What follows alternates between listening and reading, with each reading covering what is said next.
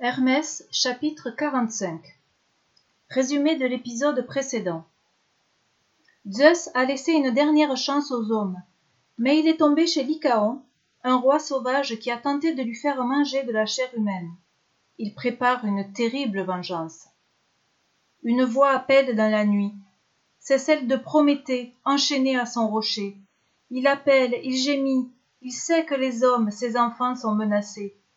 Il leur a donné la vie, il ne peut se résoudre à les voir disparaître, car il a bien deviné que Zeus veut les éliminer tous de la terre. Voilà pourquoi le titan enchaîné appelle pour la première fois. Deucalion, Deucalion Il appelle son fils préféré, et sa voix se glisse dans la nuit, elle parvient jusqu'aux oreilles de Deucalion endormi. Deucalion, mon fils, réveille-toi, dit la voix. Construis un grand coffre en bois, entasse dans ce coffre le plus de provisions possible, fais-y monter ta femme et installe-toi à ses côtés. Fais ce que je te dis, et tu seras sauvé, mais surtout fais vite. Deucalion ouvrit grand les yeux dans le noir. Père, c'est toi? Il avait bien reconnu la voix de Prométhée. Mais Prométhée ne répondait pas.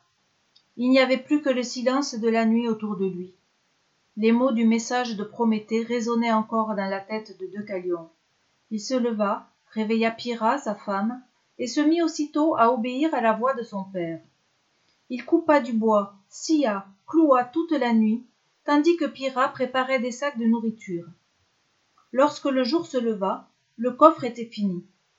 Deucalion et Pyrrha grimpèrent dedans, puis ils attendirent.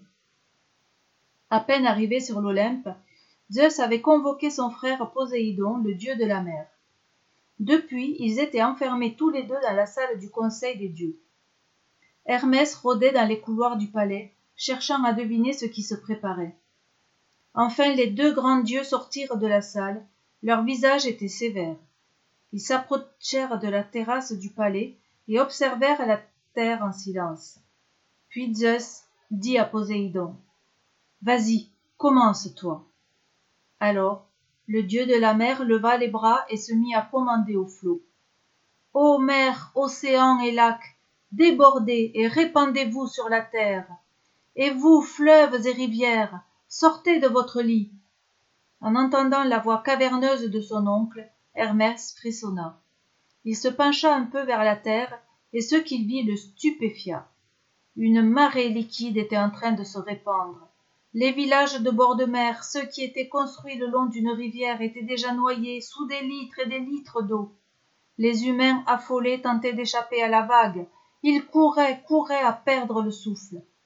Certains grimpaient aux arbres, d'autres essayaient de se réfugier en hauteur dans les montagnes. L'épouvante régnait sur la terre. À cet instant, Zeus saisit son foudre et le fit tonner plusieurs fois dans le ciel. Il cria Nuages noirs, crevez maintenant et déversez-vous sur la terre. Aussitôt un orage terrible éclata. Le ciel était zébré de violents éclairs, et une pluie torrentielle s'abattit sur la terre. Une pluie continue qui tombait violemment et allait rejoindre la vague déjà en train de tout recouvrir.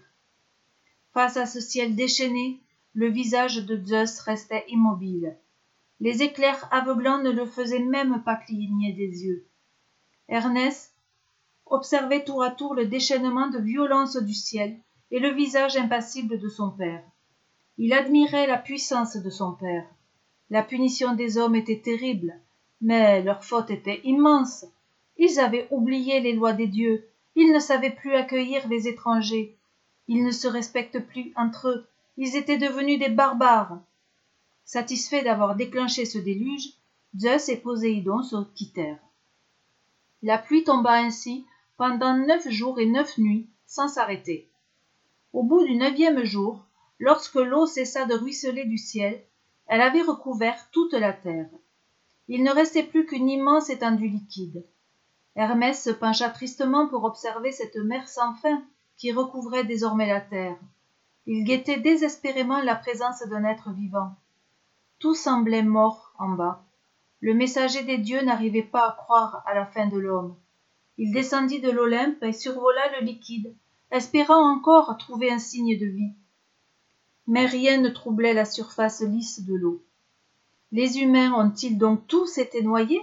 se demandait hermès bouleversé à suivre